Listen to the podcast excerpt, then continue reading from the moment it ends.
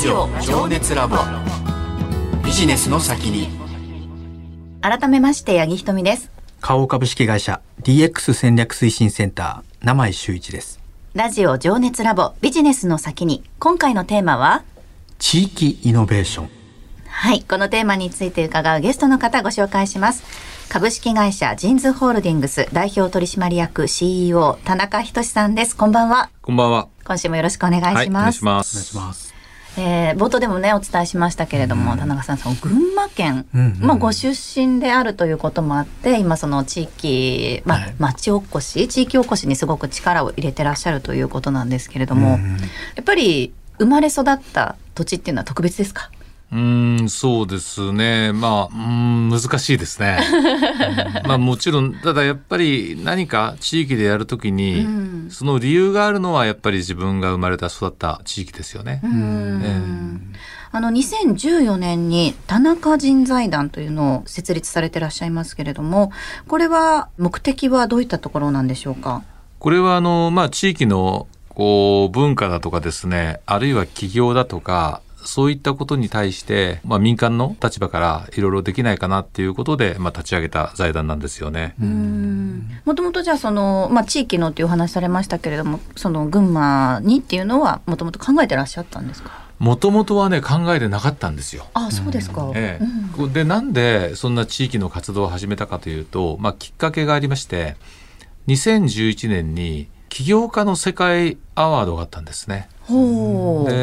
EY っていう。アーンスタンド・ヤングっていうところの、まあ、アメリカの会計監査法人なんですけども、えそこが世界で起業家をですね、はい。各国の代表を決めて、うん。モナコで世界大会っていうのがあるんですで2011年の6月にその世界大会モナコ行ったわけですよ、日本代表として、まあ、運が運が良かったんですけど。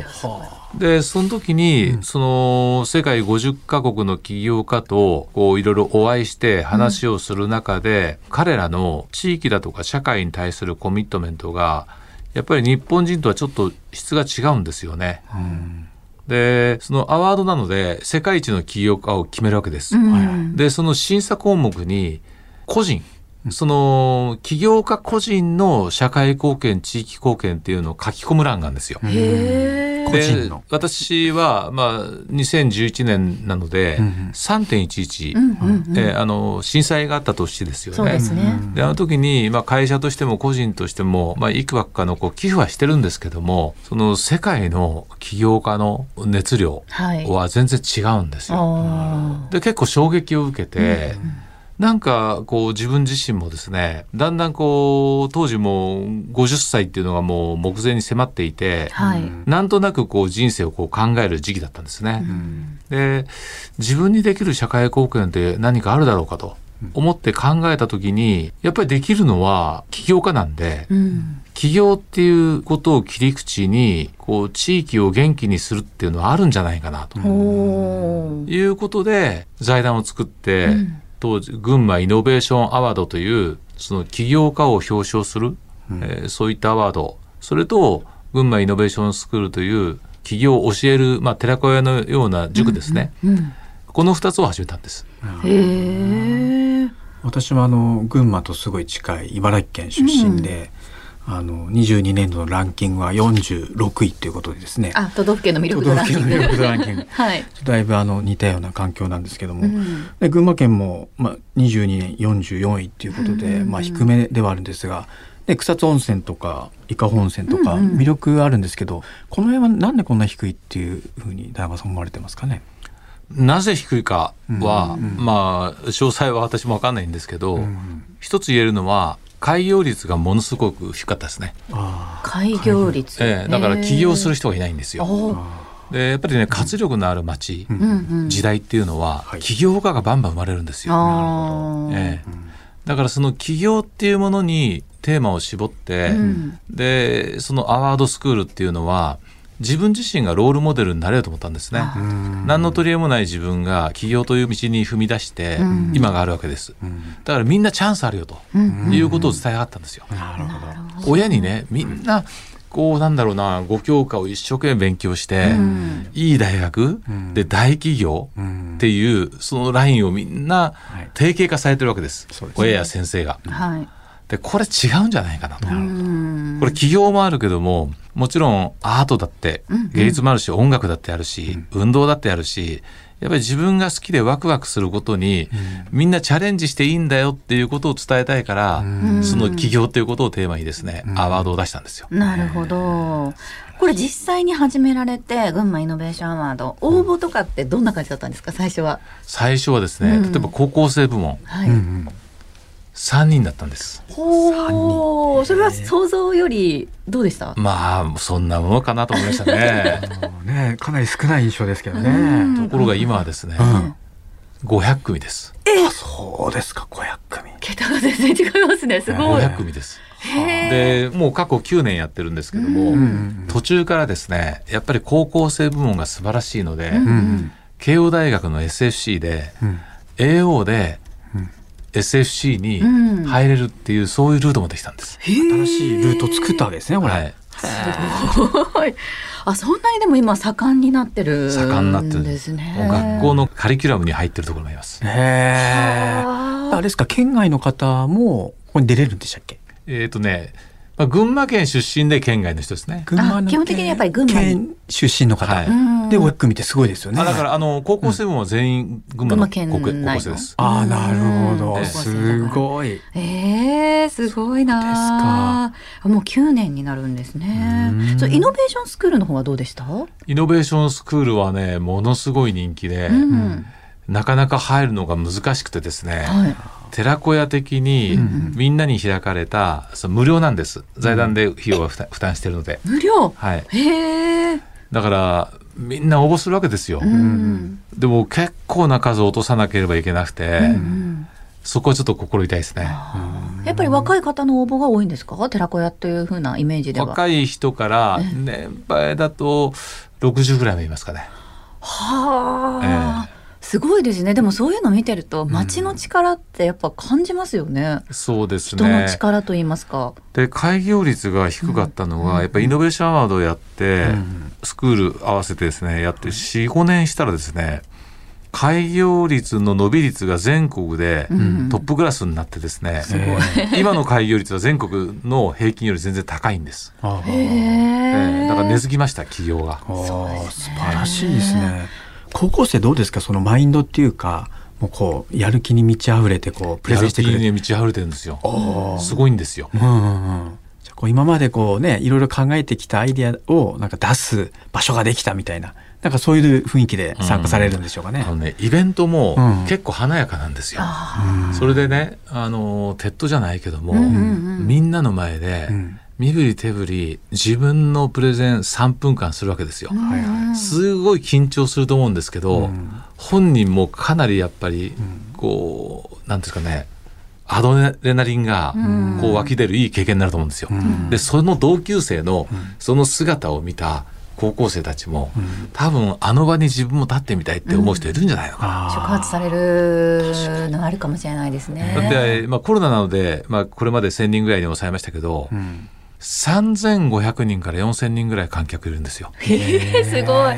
そんな多くの人の前で話したことないですよね。すごい。それがランウェイでやるんですよ。はあ。高校生のもう一大イベントですね。もう一大イベントです。うんね群馬県内だから、うん同級生が出るってなると、高校生がバスで応援来るわけですよ。すごい。なんか甲子園とかみたいですね。うん甲子園ね高校生と甲子園とか高校生クイズとかね、うんそういうのあります。ありますけどね。もうもう一つのね大きなイベントになりつつあるんそうですね。それはすごい。うん、これあの起業からどんどん先ほどありましたけどアートだったりとかその音楽運動とかそっちの方にこうどんどん広げていかれるっていうようないやいや、そこまでもうやりきれないですけどね。うんうんただ、そこからなんか派生して、今度は前橋市の街づくりっていうふうになっちゃいましたね。うんそうですね前橋街中活性化プロジェクトというのもされているということですね。これあの市民にとっての街づくりの道しるべとなる前橋ビジョンというのをはい。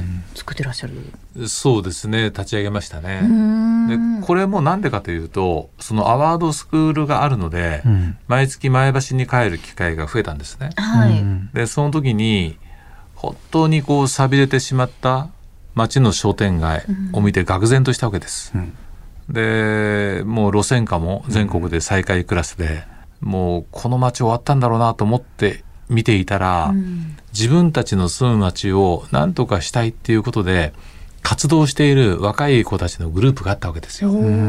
でそういう人の力になりたいなと思っていたらですねなんかあれよあれよという間にはまってしまったっていう感じですね。面白くなりそうですねこれからね、ね、前橋。なるほど。これ企業とその街づくりって何か共通するようなところってあるんですか？ありますね。やっぱり、まあ、ゼロから1を作るじゃないですけど、うん。あの道なき道を切り開くっていうところが近いかもしれないですね。なるほど。えーまあ、確かに今まで起業家としてされてきたこと、まさにそういったことですもんね、はい、それと同じぐらいの難しさをじゃあ今まちづくりに感じてらっしゃる。そうですね。でまちづくりの方が大変かもしれないですね。でなぜかというと、会社っていうのは要は社長が何か言えば、まあ腹の中は分からなくても、うん、一応社長の言うことはみんな聞くじゃないですか、うん、でも地域っていうのはもちろんそこの首長さんもいたり議会もあったり、うん、商工会議所もあったり、あるいはまあ民間のさまざまなご王族の方もいたり、っていうことで別に社員でも何でもないわけですよ。だから田中が何かやったってもう好きにやっていないよという感じですよね。でもこういう人たちと一緒に手を取り合って、えー、いかないと難しいわけですよね。だからステークホルダーがものすごく多いからなるほどこれはもうね一筋縄ではいかないですよ。なるほど、ね、そういった部分でやっぱりちょっと巻き込み力とかそういったもの重要になってきそうですよね。もう巻き込み力しかないですね。もう私はそれで生きてます。その巻き込むためにやっぱね情熱とか、自分が街を良くしたいんだとかこういうのがどんどんその群馬だけじゃなくて他の県にも広がって日本全国にね、広がっていくすごく夢ありますよね。そうですね、うん。でもやっぱり地域って仲間が必要で、うん、一緒になってやっぱり活動してくれる仲間この存在がやっぱりもうありがたいですよね。やっぱそういうところもね巻き込み力というか、うん、仲間を作っていくそういう力っていうのが重要になってきますよね。うん、じゃあ今その仕事の中で田中さんが一番ワクワクしているものっていうのは何になりますか、これあのやっぱり仕事で言うと、どこもやっぱりやってない新しいものを開発したいっていうのがありますよね。新しいもの、えー、今まででもこれをそれをされてきたのをじゃあ続けていきたいっていうことですね。で街づくりでいうと、はい、やっぱりこれまでやってなかったような新しい取り組みによって街を活性化したいっていう。とにかくね、うん、新しいことをするのが好きなかしれないですね、うん、そうですね、新しいこと、まあ、それが発見するのがワクワクするんでしょうね、いやここまでその群馬イノベーションワード私も群馬よく行くので、えー、あのなんとなく街の雰囲気とかってわかるんですけれども、うん。うん、やっぱりちょっと一回その群馬イノベーションワード実際目で見てみたいなと思います、あぜひぜひ。今年も12月ありますので、あそうですか、えー、10回ですおとなしい街っていうイメージがやっぱすごい強いのでその熱狂的にこうね、うん、高校生がやってるとかっていうとかはすごい見に行きたいなと思うので、うん、我々も刺激受けそうですね。受けたいですね本当に。ぜひ来てほしいです、それ自体が街の魅力となりそうですね、さて名前さん改めて地域イノベーションについてどう思われましたか？うんそうですね。やっぱりその最後お話ありましたけどね、うんうん、その新しいものにこう取り組むって、はい、まあこのやっぱりそのなんていうんですかねチャレンジ精神っていうか探索心っていうか、うん、まあこれを常に持ち続けてこう探されている。でそれをこう実績を重ねている、まあ、田中さんの凄さっていうのを改めてあの感じました。はいえここまで株式会社ジンズホールディングス代表取締役 CEO 田中仁さんにお話を伺いました。田中さん2回にわたりありがとうございました。ありがとうございました。ラジオ情熱ラボ。ビジネスの先に